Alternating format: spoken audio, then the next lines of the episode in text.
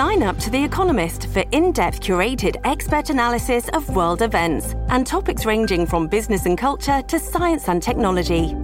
You'll get the weekly digital edition, online only articles, curated newsletters on politics, the markets, science, culture, and China, and full access to The Economist Podcast Plus. The Economist is independent journalism for independent thinking. Go to economist.com and get your first month free.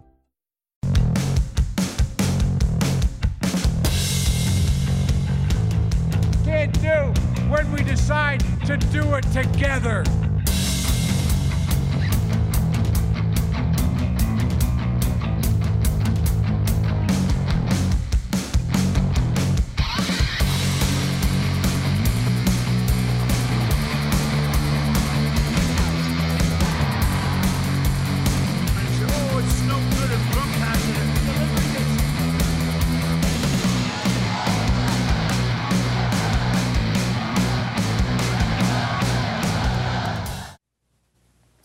¿Qué tal? ¿Qué tal? Muy buenas noches. Yo soy Ana María Salazar. Muchísimas gracias por acompañarnos aquí en Rumbo a la Casa Blanca a una semana de las elecciones en Estados Unidos. Faltan siete días para el 3 de noviembre y como acaban de ustedes de ver al inicio de este programa, hay un contraste muy marcado de cómo los candidatos están llevando a cabo sus campañas. Por una parte, acaban de ver a Joe Biden generalmente en reuniones pequeñas en donde hay pocas personas o las personas que hay muchas veces están en sus carros, eh, reuniones en donde claramente hay una gran preocupación por cuidar la sana distancia y usar eh, cubrebocas. Y luego está el presidente Donald Trump, en donde básicamente eh, está llenando estadios, está llenando con cientos y cientos de personas que no están tomando eh, sana distancia pocos están usando cubrebocas y en donde el mismo mensaje del presidente hace un llamado a que no voten por Joe Biden, simple y llanamente porque los demócratas, Joe Biden está exagerando sobre el tema del, eh, del COVID-19. Mire, eh, de hecho, veamos lo que yo pienso que es el video que mejor refleja cuál es la posición del presidente o el ex, el ex vicepresidente Joe Biden, ya me estoy anticipando, eh, el ex vicepresidente Joe Biden, en donde él pone, eh, básicamente explica cuál es su, eh, cuál es la posición o cuál es su, cuál es su plataforma política a siete días de las elecciones. Veamos. News of Franklin Delano Roosevelt's death went out on the wires. An editor in Chicago turned to his colleagues and said, Clear the decks for action. So I say to you today, if you give me the honor of serving as your president, clear the decks for action. For we will act. We will act on the first day of my presidency to get COVID under control. We'll act to pass my economic plan that will finally reward work, not wealth in this country. We'll act Lo que dice Joe Biden, vamos a actuar, vamos a actuar desde el primer día en que yo sea presidente de los Estados Unidos para controlar el COVID-19.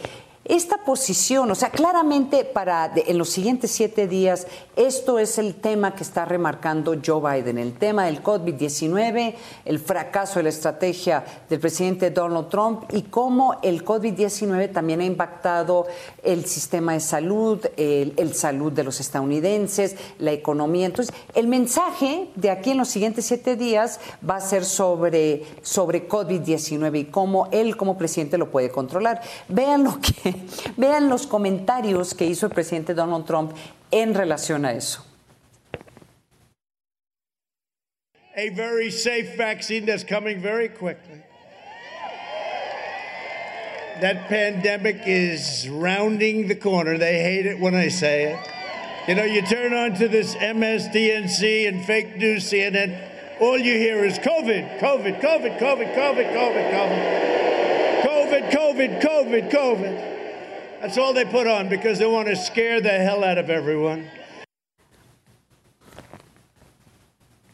Y básicamente con esos comentarios COVID, COVID, COVID, COVID, COVID, COVID, como dice el presidente Donald Trump, lo que está subrayando que desde la óptica del presidente Donald Trump, los medios de comunicación y el, eh, la campaña de Joe Biden, el mismo Joe Biden, están exagerando sobre la peligrosidad del COVID-19 porque simple y llanamente no quieren, eh, pues quieren restringir las libertades de los estadounidenses, están cuestionando el, eh, el, están exagerando también en las restricciones que se están poniendo para las empresas y que básicamente, eh, de hecho, hoy en Michigan acusó al, gobernante, a la gobernadora, de decir, de, decir oye, básicamente está exagerando la gobernadora sobre el problema del COVID como por razones políticas. Entonces, ese es el tema que vamos a abordar el día de hoy.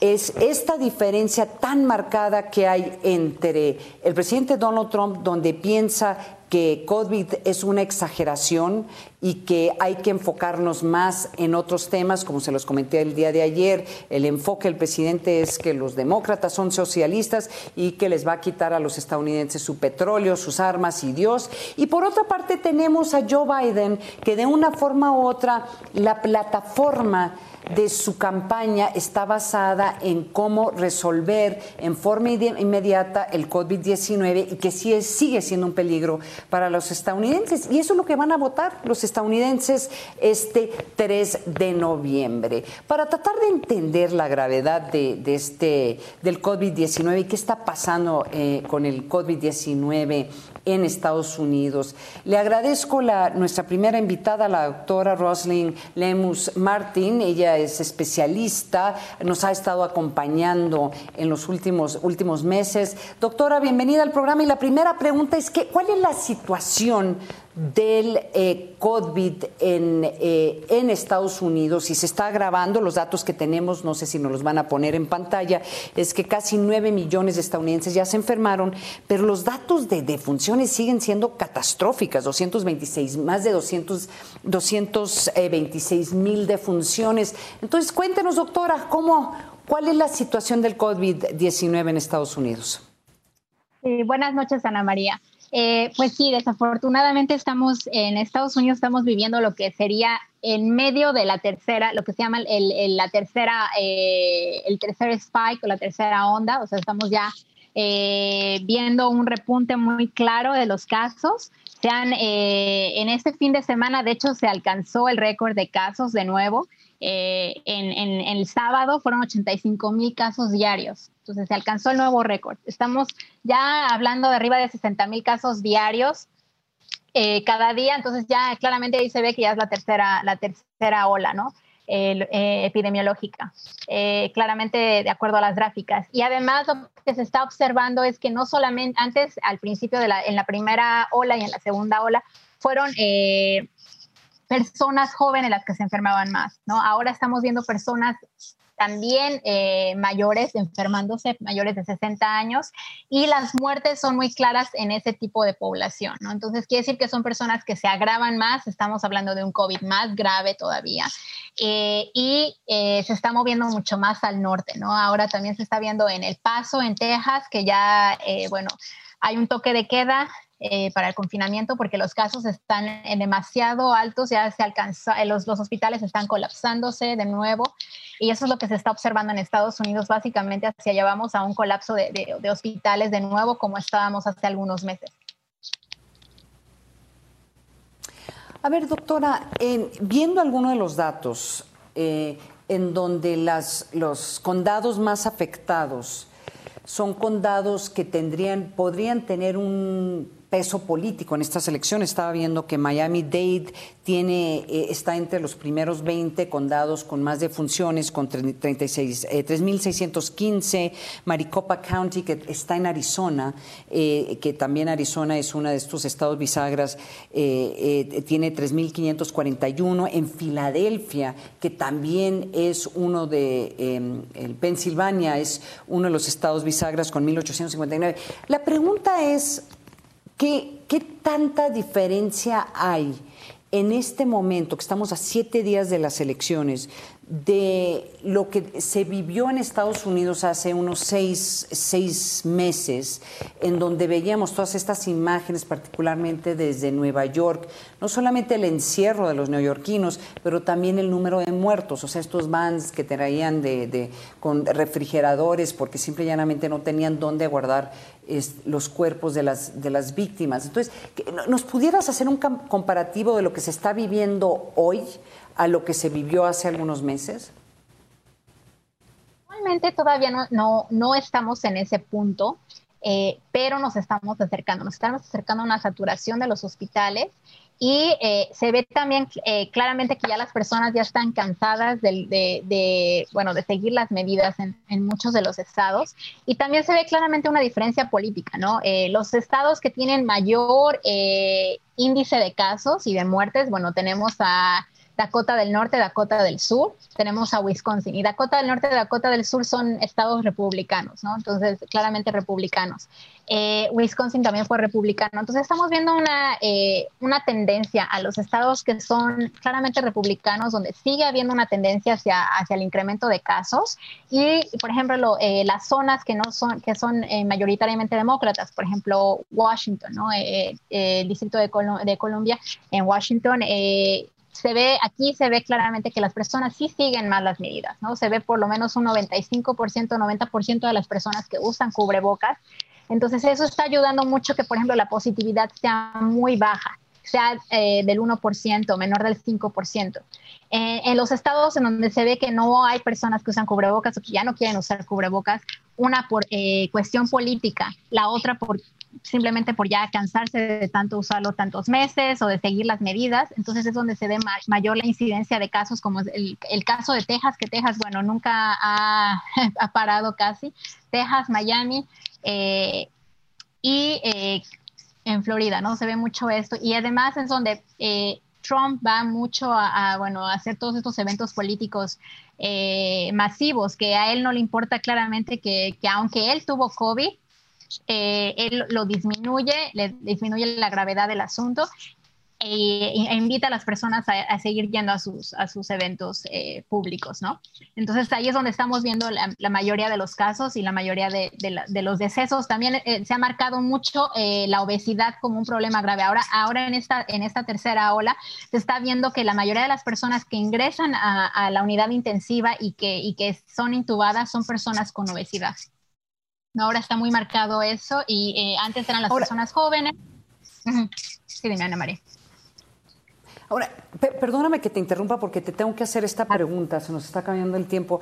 El, la apuesta parecería del presidente Donald Trump, y de hecho que muchas de las personas que van a votar por Donald Trump, es la apuesta de que va a haber una vacuna eh, y que en cierta forma se podría crear inmunidad de manada, que parece que eso es lo que están insinuando como una estrategia en, de que, en que va a haber suficientes personas jóvenes que se van a enfermar eh, y eso va a asegurar de que eh, va a haber menos personas eh, de, la tercera edad o que tengan estos otros problemas que vayan a morir, que ese es el gran temor, además con los hospitales sobre, saturados como hay en este momento. Ese es, es, una, es una estrategia real porque la verdad es que esa es la apuesta del presidente Donald Trump. No, definitivamente es una estrategia muy poco real. estamos viendo que ya, bueno, las elecciones ya son en, en noviembre y es casi imposible que alguna de las farmacéuticas tenga lista una vacuna para noviembre, para antes de las elecciones e incluso para noviembre. Se está hablando que la que tiene más posibilidades es Pfizer y se está hablando de diciembre del 2020. Además, recordemos que además de tener la vacuna, aún teniendo la vacuna, todavía faltan varios meses después de que, vacunemos a las personas para alcanzar la, la, llamada inmunidad de rebaño, porque tenemos que vacunar alrededor del 60% de la población de Estados Unidos para alcanzar esa inmunidad de rebaño. Entonces, eh, eh, totalmente es una falacia que se pueda hacer antes de las elecciones o incluso este año que se alcanza la inmunidad de rebaño va a ser imposible. Va a, tardar varios meses todavía en que una vez con la vacuna se, alcanza la inmunidad de rebaño. Mm, bueno. Qué duro. Bueno, pero esa es la apuesta del presidente Donald Trump y se ve que en estas, en estas imágenes cómo sus eh, seguidores están dispuestos a correr, correr ese, ese riesgo. Creen, creen en esta propuesta o por lo menos quieren creer en esta propuesta. Doctora Roslyn Lemus Martin, muchísimas gracias por acompañarnos. Gracias, Ana María. Buenas noches. Muy buenas noches. Gracias, gracias. Eh, bueno, no sé si recordarán el día de ayer, las personas que me acompañaron el día de ayer, eh, eh, les presentamos un, video de Donald Trump bailando, literalmente estaba bailando a esta canción de YMCA y en cierta forma también refleja pues un contraste entre el presidente Donald Trump, el tono de sus campañas versus el tono de las campañas de Joe Biden que son mucho más formales, usando máscaras, distancia, no se ven personas alrededor de él. Bueno, esa es, ese es el, si quieres, el, el tono de Joe Biden. Pero luego está Kamala Harris, que ha estado haciendo campaña y ella es un poquito más eh, relajada, eh, con un tono mucho más, no sé si esperanza, pero también un tono muy agresivo en contra de Donald Trump y sobre todo parecería que claramente está tratando de llegarle a los electores jóvenes. Entonces les dejo este, este video de Kamala Harris que después de hablar ante un pequeño grupo de personas, eh, al terminar empieza a llover y ella se pone a bailar, está rompiendo, o sea, no saben cómo se está viendo esto por Twitter. E, les dejo este video y con eso nos vamos a un corte y regresamos.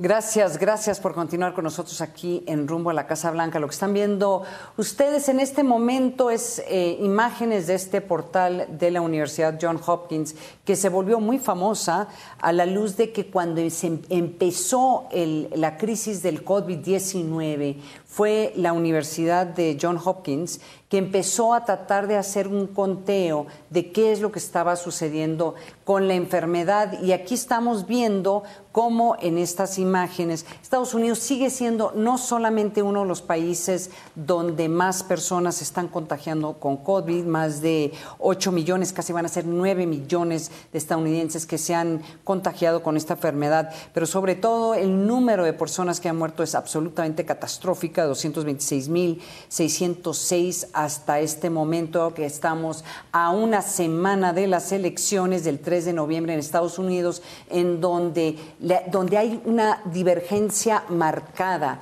sobre por quién deberían de votar los electores, es sobre este tema.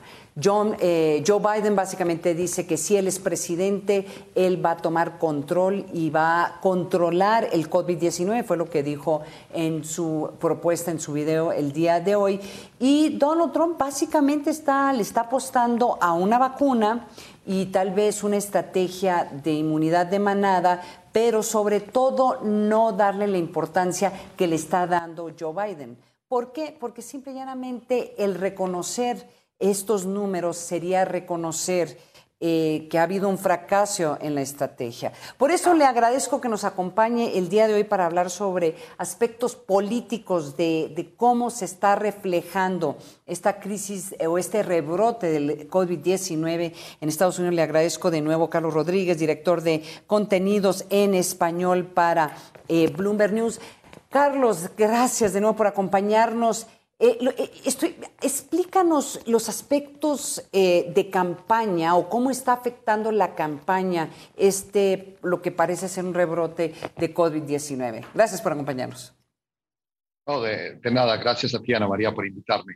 Mira, lo primero que tenemos que tener en cuenta es que el temor de que la pandemia iba a crear o a reducir mucho el número de votantes que acudirían a las urnas parece que irónicamente no se está dando y, por el contrario, que se está encaminando el número de votantes a ser número récord, por lo menos a comparación de algunas de las elecciones más, más recientes.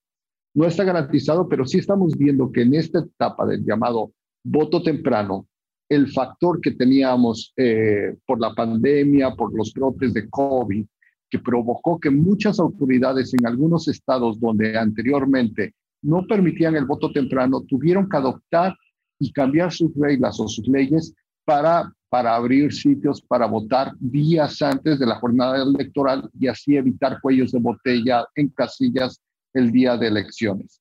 Esto, esto, que ahora lo estamos viendo en muchos estados, en realidad hace cuatro u ocho años, Ana María, solo un manojo de estados lo permitía. ¿Y qué estamos viendo ahora con eso? Que bueno, que ya aproximadamente 80 millones de votantes han ejercido su voto, ya sea porque fueron a una, de estas, a una de estas casillas que abrieron de manera temprana estos días o porque han enviado su voto por correo. Entonces, las nuevas zonas precisamente que, se están dando ponen en riesgo para, para los que todavía lo han dejado para el último, para ver si no están en una de esas zonas de peligro, de alto riesgo, donde quizás algunos, si, es, si eres un adulto mayor o, una persona de alto riesgo con el, con, el COVID, que quizás si no has ejercido tu voto, entonces corren un mayor riesgo de que nunca lo hagan, que no, no vayan a final de cuentas a, a, dar ese voto. Y eso podría tener un impacto en los pronósticos o, eh, o a lo que le está apostando Donald Trump. ¿Por qué? Porque hasta ahora lo que estamos viendo de estos 80 millones de votantes casi que han ido a las urnas, si bien no sabemos por quién han votado, Ana María, sí sabemos que la mayoría de ellos tienen registro como demócratas y los republicanos están rezagados en, en esa área. Algo que es un poco sorpresivo porque en otros ciclos electorales los republicanos sobre todo la gente, los adultos mayores, eran quienes aprovechaban más la oportunidad de votar por correo. Y este año no estamos viendo eso. El, eh, eh, sigue esta apuesta del presidente Donald Trump de que el electorado no va, em, que lo va a escuchar a él, o sea que eh, en la forma en que él tal vez minimiza la peligrosidad de la enfermedad y de hecho ataca a Joe Biden, atacó ahora a la gobernadora de Michigan durante la campaña, acusándolos de querer encerrar a los estadounidenses y asustar al electorado. Eh, varios de los condados, pero varios de los condados que van a ser claves para estas elecciones, Carlos, van a ser claves para en estos estados bisagras. Estaba viendo el de Miami-Dade, Maricopa, que es en Miami-Dade, que es en la Florida, Maricopa, que es en Arizona. ¿Cómo, ¿Cómo estás viendo tú este tema, por ejemplo, desde la Florida, donde estás tú en este momento? Sin duda no, no se limita solo al presidente. Incluso en las contiendas locales, muchos de los candidatos republicanos están usando, tratan de crear esa disyuntiva, tratan de convencer al votante que es o estás a favor de, nosotros, de apertura, de move on, es decir, de cambiarle, pasar la página y seguir adelante, pase lo que pase, o estás votando a favor de que nos encierren y que regresemos todos a una cuarentena interminable.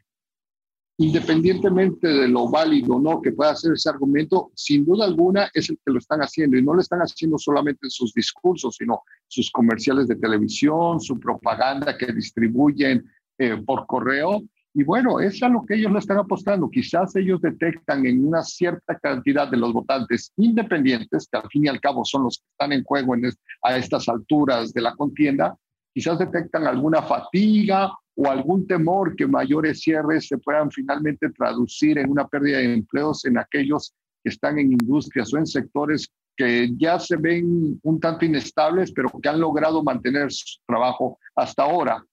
Sabremos hasta el 3 de noviembre qué tan efectivo no puede ser esta estrategia y si en efecto eso provocó no nada más que optaran por esa opción republicana, sino que además hicieran los pasos necesarios para votar y votar a tiempo. Caray, bueno, gracias. Eh, va a ser muy interesante porque esa es la gran apuesta de Joe Biden y la gran apuesta de, de Donald, de Donald Trump. Oye, muchísimas gracias, Carlos, de nuevo por acompañarnos. Un gusto. Muchísimas gracias, Carlos Rodríguez, que está en la Florida. Él es director de contenidos de español de Bloomberg Con esto concluimos este programa de Rumbo a la Casa Blanca, pero los quiero dejar con otro video en donde algún ocioso ahí decidió sacar muchos videos de, de Kamala Harris bailando. Y lo que es interesante, y no me gusta a mí hablar sobre la forma en que visten las candidatas, cómo visten las mujeres, porque se me hace un poco misógeno la atención que le ponen a la ropa de las mujeres en estos procesos electorales, pero me tienen que perdonar Véanle los zapatos. ¿Por qué? Porque está haciendo moda, marcando moda eh, Kamala Harris durante esta campaña. Y saben que se les agradece por todas las personas que usamos estos tipos de zapatos aún para ir a trabajar. Por lo menos te permite bailar mientras que estás, eh, que estás trabajando, en el caso de ella, mientras que está haciendo campaña. Entonces les dejo este video de Kamala Harris y los espero mañana. Vamos a tener una hora de análisis a las 11 de la noche aquí por el financiero Bloomberg. Yo soy Ana María Salazar y aquí Kamala Harris bailando.